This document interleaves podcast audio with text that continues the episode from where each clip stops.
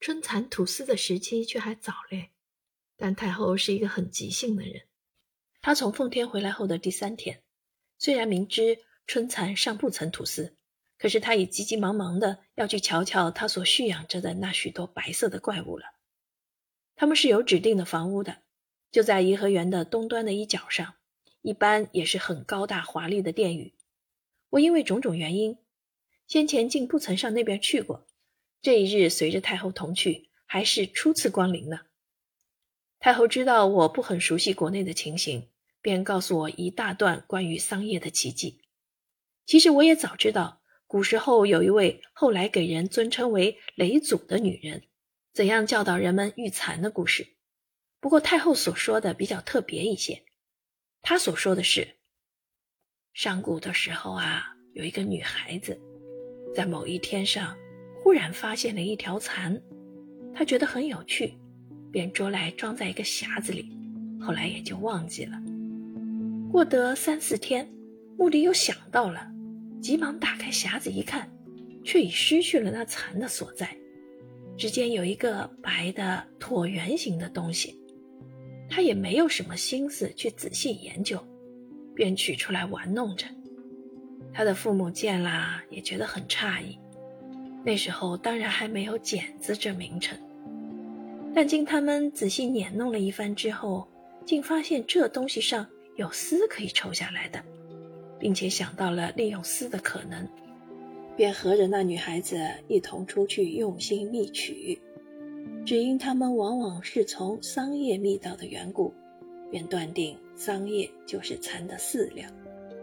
从此啊，育蚕缫丝的事业。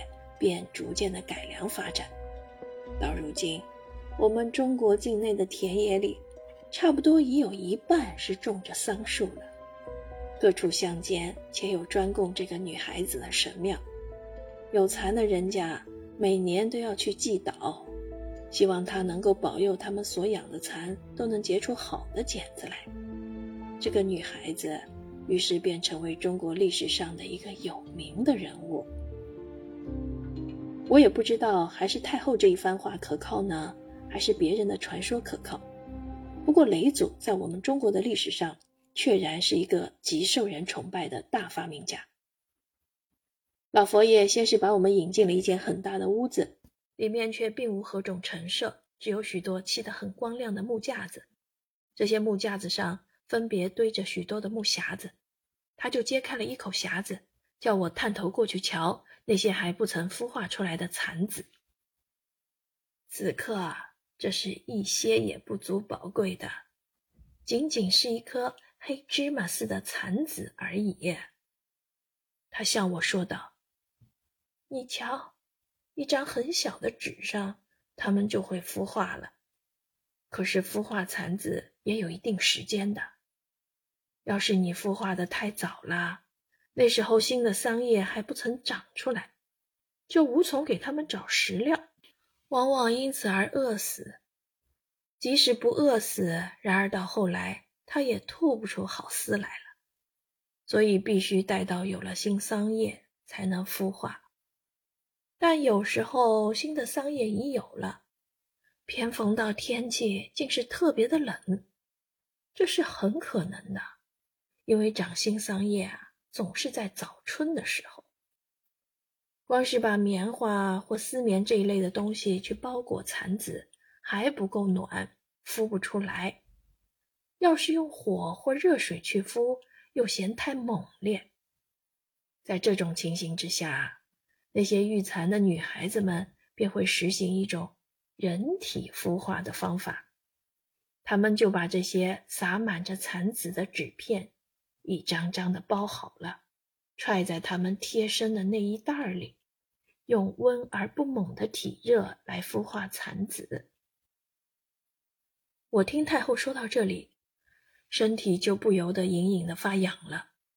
我想，假如叫我揣着那些蚕子睡觉，让他们如如的发动起来，我真会在睡梦中吓醒的。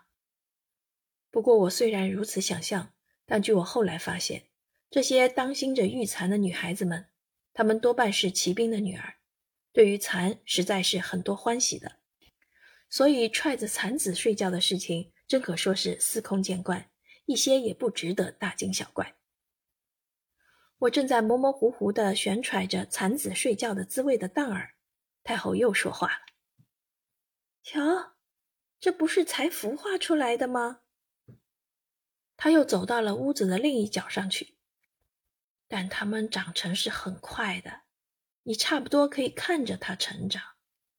大约再过七天或八天之后，便要开始喂大张的桑叶了。这里的几个木架子上却搁着许多圆形的矮盘，它们是竹制的，盘底的一部分用的是极光滑的竹簧，它们的边约有一寸半高，也是竹片扎的。这些竹盘的大小绝各不同，想必是各有各的用处。依我看来，那些才孵化的春蚕也过像一种常在花树上可以看到的小青虫一样，神气也是很难看的，只差它们身上没有花纹。而是遍体灰白而已。它们大概一律都是七八分长，一个小小的竹盘子里约莫挤着一二百条，如如的在滚动。我看了，险些当做是一盘的蛆。我虽然并不觉得这些蚕有什么好看，甚至还觉得很难看，但是因为听见太后说它们长得很快，差不多可以看着它们长，因此就打动了我的好奇心。从这一日随太后去过之后。逢到有空闲的机会，我便跑到那四五张大屋子里去探视。果然，每次都见它们比上次长大些。先是长到一寸，过一天又长到了一寸半，然后就长到了两寸长。这样便不能再让它们一二百条的挤在一个小盘子里了，就由那些育蚕的女孩子们很小心的把每一盘的蚕分成两盘，待它们再长大些。便再分成入较大的竹盘里去。幼蚕所吃的桑叶都是切得很碎的，而且都是剪得最嫩的。大约再过四五天功夫，他们就要改为整张的大桑叶啦。一二日后，太后又这样提醒着我：“那时候便格外好看了，你不可不去看看。”依理想来，老佛爷自己必然已经屡次去看过这些玉蚕缫丝的把戏了。园里即使每年要养蚕，他当然是每年都看见的。但是他有时候的行为却真像小孩子，对于看蚕更是非常的起劲，似乎看十次、看一百次都看不厌的。只要遇到正午稍霞的时候，他往往就会想到要去看看那些正在日夜长大的春蚕。这一日，那些管理育蚕的女孩子告诉我们，有大批的幼蚕已长成了，当日就要开始把整张的大桑叶充喂料了。于是便有许多的太监打员外去挑来了好几担的鲜桑叶，捡来之后却还不能马上应用嘞，必须用热度不很高的温水，一张一张的小心擦洗，务必不使叶上再有半点污垢留着。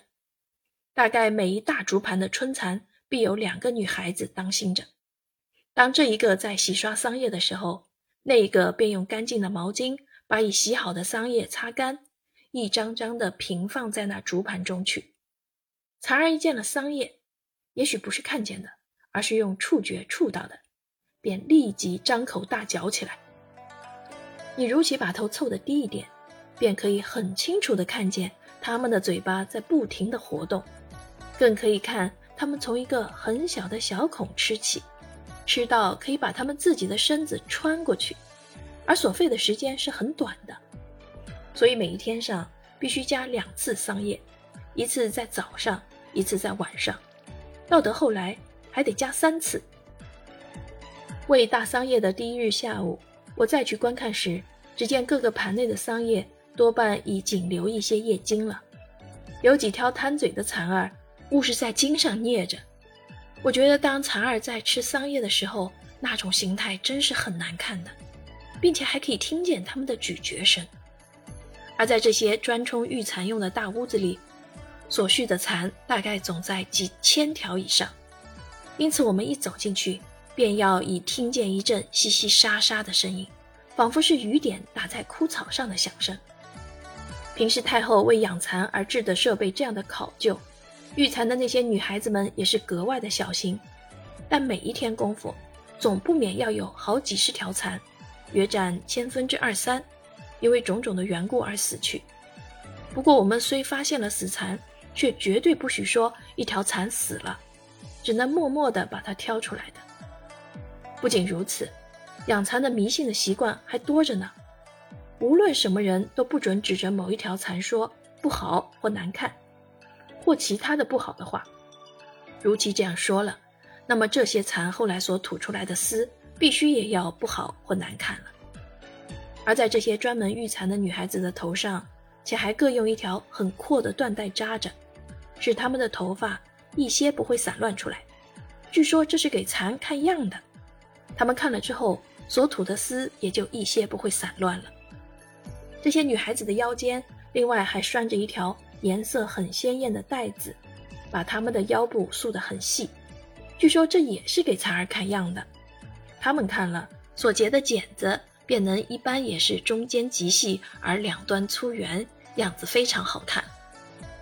这些女孩子们在蚕室里面，不但不能说不好的话，而且还得像教育一个小孩子一般的，时时向那些蚕儿说几句恭维的或激励的话。那么到最后收成的时候，才可以得到很精美的蚕丝。蚕儿本身的颜色虽然一般都是灰白的，但它们所吐的丝却有纯白色和金黄色之分，而以金黄色为更可贵一些。